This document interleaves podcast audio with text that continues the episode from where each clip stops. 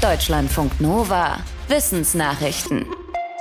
Zum Internationalen Frauentag heute machen viele auf die Ungleichbehandlung von Frauen und Mädchen aufmerksam. Dabei haben offenbar auch Männer etwas von der Gleichstellung der Geschlechter, nämlich eine höhere Lebenserwartung. Das zeigt eine neue internationale Studie.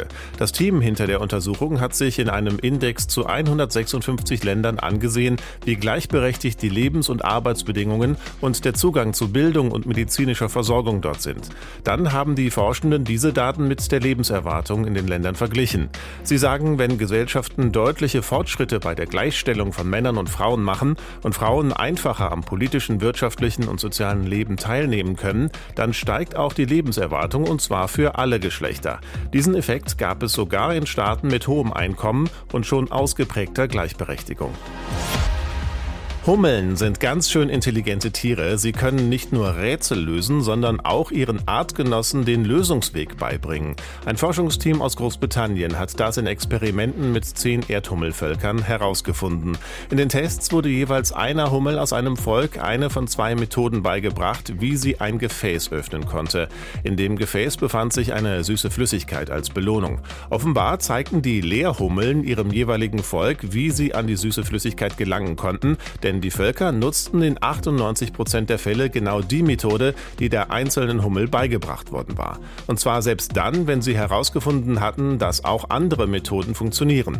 Die Forschenden werten ihre Ergebnisse als Beleg, dass Hummeln eine Art soziales Lernen beherrschen und dass dieses Wissen über die Zeit an neue Generationen weitergegeben wird. In Dänemark ist heute offiziell ein Projekt gestartet worden, bei dem CO2 aus der Industrie im Meeresboden entsorgt werden soll.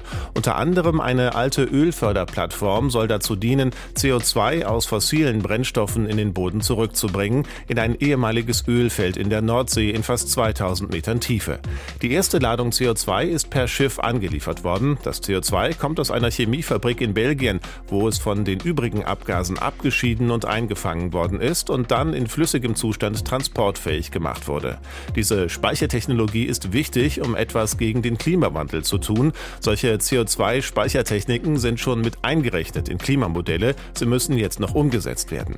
Deutschlands nationaler Klimaschutzplan hält die Technik für unverzichtbar. Viele Fachleute sagen aber, es sei utopisch, dass alles CO2, das wir freisetzen, einfach wieder im Boden gespeichert werden kann. Die Technologie ist mit hohen Kosten verbunden und mit viel Energieaufwand.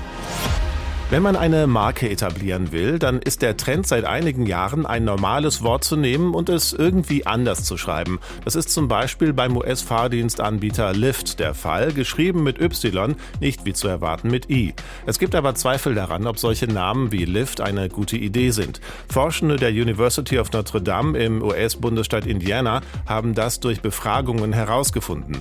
Die Befragten sagten, dass solche im Grunde falsch geschriebenen Wörter erst einmal dazu führen, dass man eine Marke als weniger seriös bewertet. Es wirkte zu schnell wie ein Marketingtrick.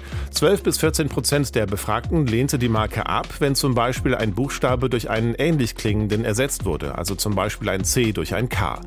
Wer so eine Marke etablieren wolle, sagen die Forschenden, müsse sich schon eine gute Hintergrundgeschichte dazu ausdenken, damit der Launch nicht nach hinten losgeht.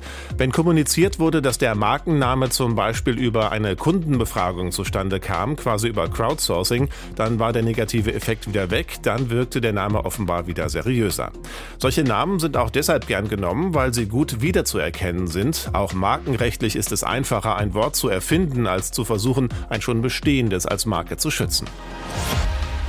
Das Wattenmeer an der Nordseeküste wird stark von Ebbe und Flut beeinflusst. Das macht es zum einzigartigen Lebensraum für viele Lebewesen. Allerdings hat sich die Zusammensetzung der Arten in dem Naturschutzgebiet in den letzten Jahrzehnten stark verändert. Forschende des Instituts Senckenberg am Meer und der Uni Oldenburg haben quasi eine Volkszählung der Arten im Wattenmeer gemacht. Dafür haben sie die Zahlen aus den 1980er Jahren mit den Daten von 2018 verglichen. Das Ergebnis, inzwischen gibt es nur noch rund 80 statt wie bisher 90 90 verschiedene Arten. Bei der gemeinen Wattschnecke, dem Bäumchenrührenwurm und der Sandklaffmuschel ist außerdem der Bestand geschrumpft. Das liegt laut den Fachleuten wahrscheinlich daran, dass inzwischen weniger Nährstoffe aus der Landwirtschaft ins Meer gelangen als vor 40 Jahren. Dadurch gibt es weniger Algen, von denen sich die betroffenen Tiere ernähren. Von dem saubereren Wasser profitieren aber andere Arten, dazu Seegras, Austern und Wattwürmer. Durch den Klimawandel und die wärmeren Wassertemperaturen haben sich aber auch sechs invasive Arten im Wattenmeer angesiedelt, zum Beispiel die amerikanische Schwertmuschel. Schon lange kursierte in der englischen Stadt Leicester die Legende, dass sich unter der christlichen Kathedrale dort ein römischer Tempel befindet.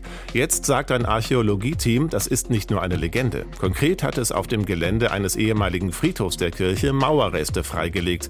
Dabei handelt es sich laut den Fachleuten um den Keller eines römischen Gebäudes und den Teil eines Altars der Kultstätte, der ungefähr 1800 Jahre alt ist.